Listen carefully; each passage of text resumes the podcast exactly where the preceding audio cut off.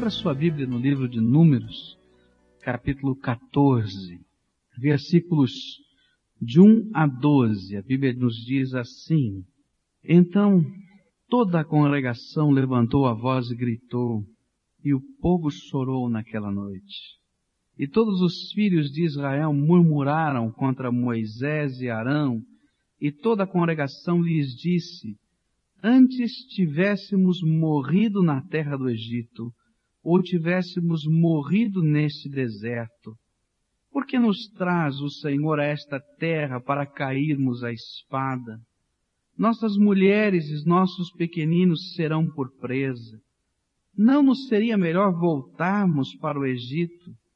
E diziam uns aos outros, constituamos um por chefe e voltemos para o Egito. E então Moisés e Arão caíram com os rostos por terra perante toda a assembleia da congregação dos filhos de Israel. E Josué, filho de Num, e Caleb, filho de Jefoné, que eram dos que espiaram a terra, rasgaram as suas vestes e falaram a toda a congregação dos filhos de Israel, dizendo, a terra pela qual passamos para espiar é terra muitíssimo boa. Se o Senhor se agradar de nós, então nos introduzirá nesta terra e nolo dará terra que mana leite e mel. Tão somente não sejais rebeldes contra o Senhor e não temais o povo desta terra, porquanto são eles nosso pão retirou-se deles a sua defesa, e o Senhor está conosco. Não os temais. Mas toda a congregação disse que fossem apedrejados. Nisso a glória do Senhor apareceu na tenda da revelação a todos os filhos de Israel.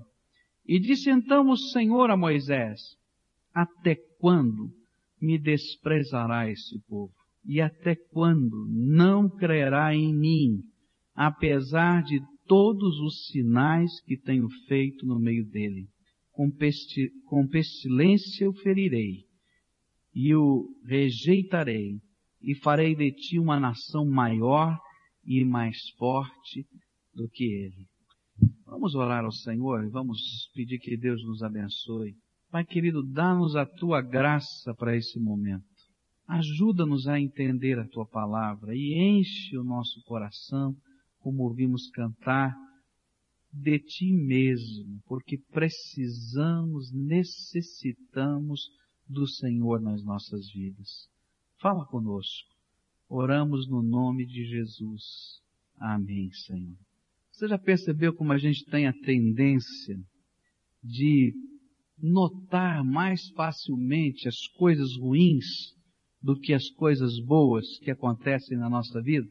Já percebeu isso? Como é fácil a gente perceber as coisas ruins.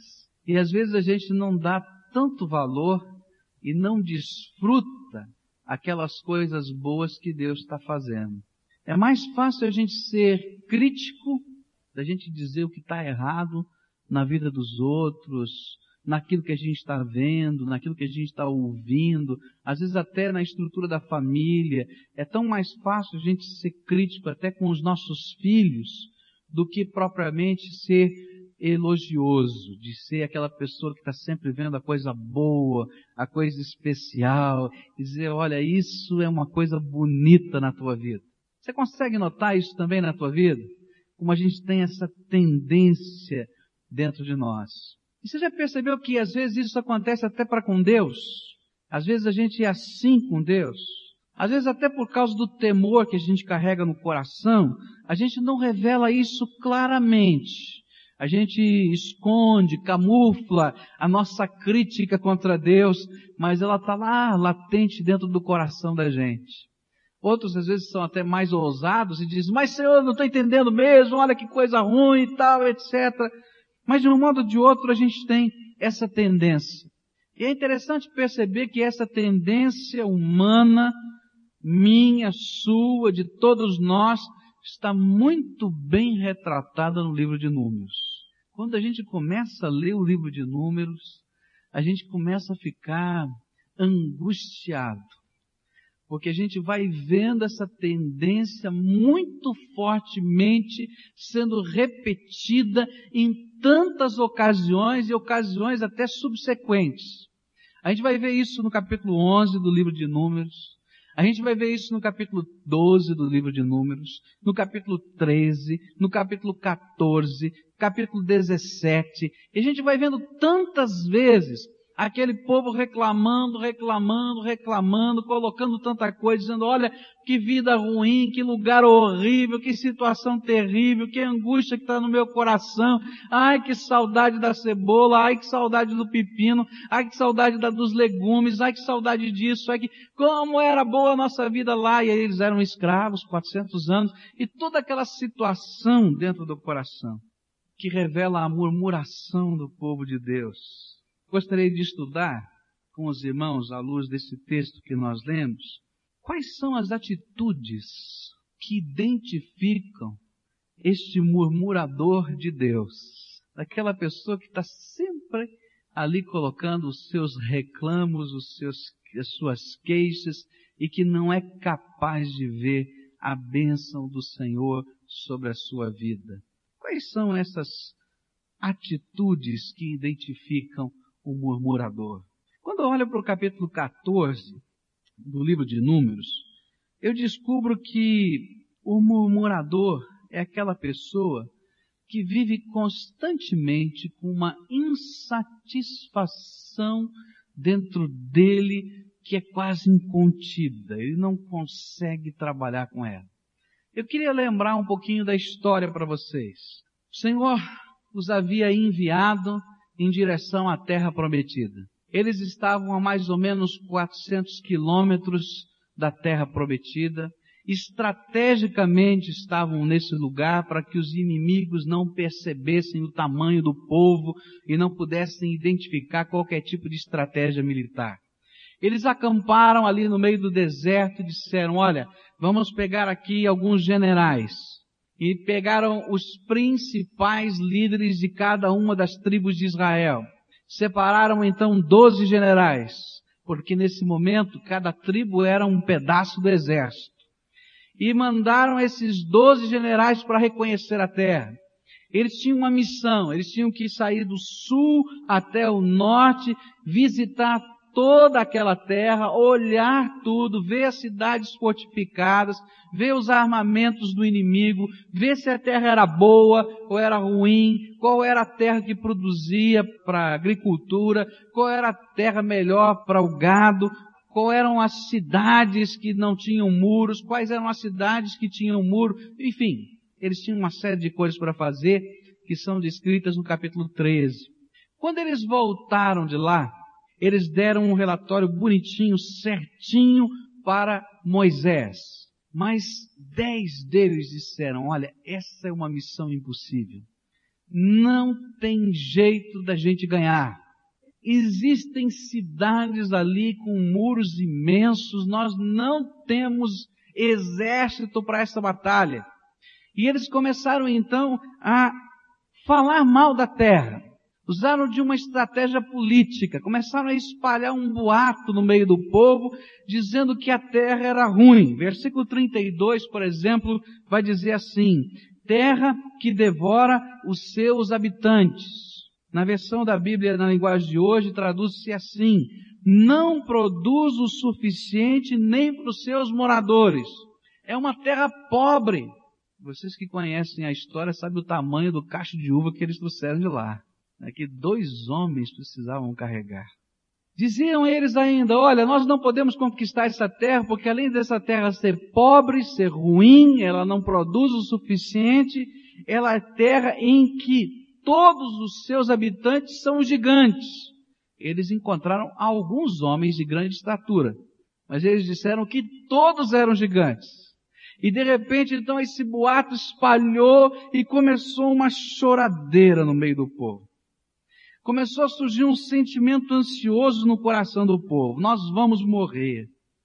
A desgraça já chegou. Nós estamos perdidos. Mas é interessante é que essa insatisfação incontida do murmurador geralmente tem a ver com alguma coisa que ainda não aconteceu. Ele está tão ansioso, mas ele está tão desgostoso, que ele já está chorando a desgraça de amanhã. Olha, nós vamos morrer todos. Não tinha morrido ninguém, nenhum espião. A desgraça já chegou entre nós. E a choradeira foi um negócio compulsivo. Um chorava daqui, a Bíblia diz que eles gritavam. Eu posso imaginar que o povo estava soluçando de chorar e chorar alto, de gritar e gritar alto, dizer, olha que coisa terrível. Nessa insatisfação que vem lá dessa ansiedade de coisas que às vezes ainda não aconteceram, se introduz uma grande falta de fé, normalmente. Porque naquele instante todo aquele povo se esqueceu das promessas do Senhor. O Senhor havia prometido que daria a eles a terra abençoada que mana leite e mel, que era aquela terra, desde aquela divisa do sul até aquela divisa do norte, deu todos os limites, disse isso aqui é teu, eu já dei. Mas o coração dele estava dizendo, não consigo, é impossível, Deus não vai ajudar, nós não temos força, não vai funcionar. E normalmente quando essa insatisfação vem tão forte dentro do coração da gente, a gente também se esquece de todas as promessas do Senhor. E sabe o que é pior? A gente se esquece de quem é o nosso Senhor. Quem é o seu, o seu Deus? É o Deus todo poderoso? É mesmo? Você tem certeza? Porque às vezes, pelo jeito que você fala, não parece não. E sabe, nesses momentos, a gente só consegue ouvir, e até de uma maneira amplificada, porque o coração está cheio de ansiedade, as vozes do inimigo, porque o diabo se infiltra nesses momentos na nossa vida, se infiltra no meio do povo de Deus, se infiltra dentro da nossa casa. Porque o que ele quer é arrancar do nosso coração a esperança, o que ele quer é arrancar do nosso coração a alegria, o que ele quer é arrancar do nosso coração a fé. E a angústia da insatisfação começa a se tornar uma arma de Satanás, que vai arrancando o prazer de viver de algumas pessoas, o prazer até de servir ao Senhor. E às vezes ainda não aconteceu nada. Ele tenta de todas as maneiras arrancar de nós a fé, porque ele sabe que esta fé certamente nos conduziria à vitória. Eu tenho visto tantas pessoas diante de problemas concretos, outras diante de problemas imaginários, sofrendo o que sofre o murmurador. O que, que ele sofre? Ele sofre angústia, ele sofre depressão, ele sofre desespero, ele sofre perda de relacionamentos, ele sofre afastamento do Senhor, só porque ele não pode confiar que Deus tem o controle de todas as coisas. E é uma coisa aqui que é tão importante. Quando eu olho para essa história, eu descubro que a batalha contra Israel, esta primeira batalha, foi travada na mente desse povo e no coração. E eles perderam a batalha que foi travada na mente e no coração. Porque eles nunca poderiam perder a batalha que seria feita na terra. Porque esta já tinha sido vencida no céu. E Deus já tinha decretado a vitória. Não tinha jeito deles perderam. Como não perderam quando Josué conduziu o povo mas eles a perderam aqui, ó, na mente e no coração, porque faltava fé. Eu quero dizer para o irmão o seguinte: muitos de nós temos perdido batalhas, temos sofrido derrotas, porque temos perdido essas batalhas não aqui nas circunstâncias da vida. Tantas vezes nós as perdemos na nossa mente, no nosso coração. Porque as batalhas que estão ao nosso redor que são lutas e estratégias até do inimigo, essa nós não vamos perder se na nossa mente e no nosso coração nós estivermos arraigados ao Senhor. Porque esta já foi vencida por Jesus. e Ele já nos deu como vitória. Eu tenho que crer nisso. E é por isso que o inimigo vai trabalhando tanto a mente e o coração dos servos de Deus, do povo de Deus. Ele sempre quer colocar dentro de nós uma atitude crítica, uma atitude pessimista, uma atitude de desânimo, uma atitude de derrota, uma atitude de medo, porque ele sabe que se ele for lutar contra você, cheio de fé, não pode vencer, porque você tem o selo da propriedade de Deus na sua vida, que é o Espírito Santo. Você tem a mão de Deus que te abençoa. Então as grandes batalhas espirituais não se travam na região celeste. Lá ele já foi derrotado. Nem se travam aqui na terra, porque aqui o reino de Deus está entrando e está desalojando o maligno. Se travam, sabe onde? No teu coração e na tua mente. Como é que vai essa batalha na tua vida? Porque essa batalha está acontecendo na minha vida, mas está acontecendo na tua vida também. Essa é a verdadeira batalha espiritual. Em quem cremos, em quem confiamos, em quem depositamos a nossa esperança, por quem e em nome de quem lutamos. Enquanto a gente está confiando na força do braço da gente, a gente vai ser derrotado. Mas quando a gente confia no Senhor, não tem como ser derrotado. Porque o Senhor é todo poderoso. Ele já é vitorioso por natureza. Por isso, o inimigo quer que você lute só com as suas mãos. Olha para o teu Deus e caminha com Ele. E você vai perceber que essa insatisfação incontida, esse medo amarrado dentro da tua alma, vai embora porque o Senhor conosco é paz, é segurança, é firmeza, é alegria.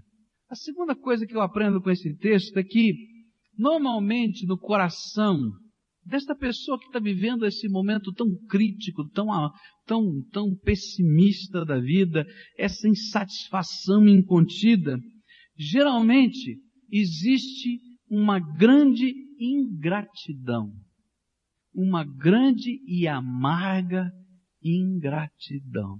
Será, pastor? É. Quando Deus começa a falar com esse povo, a gente vai percebendo isso. Olha só o que eles falaram. E olha só o que Deus vai falar com eles. No versículo 2 eles dizem assim: Antes tivéssemos morrido no Egito. Você lembra bem da história? O povo de Israel estava preso 400 anos no Egito. Orando, Senhor, manda um libertador. Senhor, tira nossa escravidão. O Senhor manda Moisés, eles olham para Moisés, não vem exército, não vem cavalo, não vem, não vem armas. E será que esse é o jeito de Deus? esse homem com uma varinha na mão vai conseguir derrotar o faraó, o poder bélico mais forte do mundo naquele tempo. E lá vai esse homem meio pesado de língua, diz a Bíblia, com a sua varinha e durante dez ocasiões confronta o homem mais poderoso do mundo daquele tempo. Só ele e o seu Deus. Mais nada. E é uma coisa tão forte, tão violenta da manifestação do poder de Deus, de sinais, prodígios, milagres, que os mágicos, que os feiticeiros, trazendo para a linguagem de hoje, que os ubandistas deles lá, chegaram um dia e disseram, olha, com esse homem não dá para a gente lutar. Com esse negócio que ele faz não tem jeito, porque é o dedo de Deus que está fazendo. E na última praga, eles são empurrados para fora. Vão embora! Saiam daqui! Não tinha uma arma, não teve guerra, não teve revolução, não teve nada. Teve um Deus todo-poderoso que os arrancou do Egito. E de repente eles dizem, ah, antes a gente tivesse morrido lá no Egito. No mínimo a ingratidão. Olha só o que ainda diz o versículo 2. Diz assim, não, seria melhor a gente voltar para lá. Vamos pedir para ser escravo de novo. Meu Deus, que ingratidão. Mas o verso 3 já passa da ingratidão e já virou rebeldia. Quando eles olham para Deus e dizem, Deus tinha uma intenção maligna. Ele nos trouxe aqui para nos matar. Olha, que ingratidão. E esse foi o sentimento do Senhor. Veja só o que diz o versículo 11 aí na tua Bíblia. Olha só as perguntas que Deus vai fazer. Disse então o Senhor a Moisés: Até quando me desprezará este povo? Sabe o que, é que Deus sentiu? Que povinho duro de coração. Que povinho duro de coração. Não vê a minha boa mão sobre ele. Na verdade, vê, mas despreza, não dá valor de tanto que eu tenho abençoado e de tantos milagres que eu tenho feito na vida dele, os milagres se tornaram banais, eles não veem mais valor no meu milagre. E então o sentimento de Deus é: até quando me desprezará esse povo? Ainda no versículo 11, vai dizer assim: até quando não crerão em mim?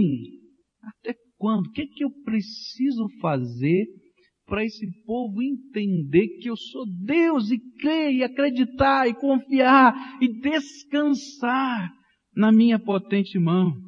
Apesar de todos os sinais que tenho feito no meio dele, o que é que falta? O que é que falta? No livro de Malaquias, capítulo 1, a palavra de Deus, o Senhor faz uma pergunta ao seu povo. Essa é uma pergunta que tem a ver com isso. Ele diz assim: No que tenho cansado vocês, porque vocês estão cansados de mim, dos meus milagres, do meu poder, da minha bênção, do meu socorro. Sabe o que é isso? É ingratidão. Quantos foram os sinais de Deus com aquele povo? Mar vermelho aberto, maná. Cada dia de manhã eles viam um milagre, o maná caía do céu. Aquelas, capítulo 11, poucos dias atrás, quem sabe um mês ou dois atrás, aquela multidão de cordonizes que eles conseguiram salgar e secar uma tonelada de cordonizes por família. Gente, é coisa que não dá para entender. Vocês vão ficar até cansados de ver carne, é isso? Coluna de fogo, nuvem, água da rocha, leis de Deus e Deus se manifestando no Monte Sinai proteção contra os inimigos que vieram guerrear contra eles. O murmurador é no mínimo ingrato, porque no meio das suas lágrimas, Deus faz as mesmas perguntas que fez ao povo. Até quando você vai me desprezar? Até quando você não vai ser capaz de confiar em mim? Será que você pode lembrar o que eu já fiz na tua vida?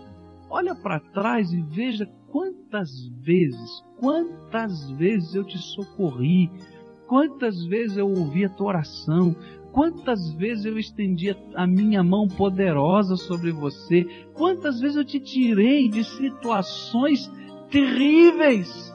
E o pior é que ele olha para a vida da gente e diz assim: você está chorando por uma coisa que às vezes ainda não aconteceu e nunca vai acontecer.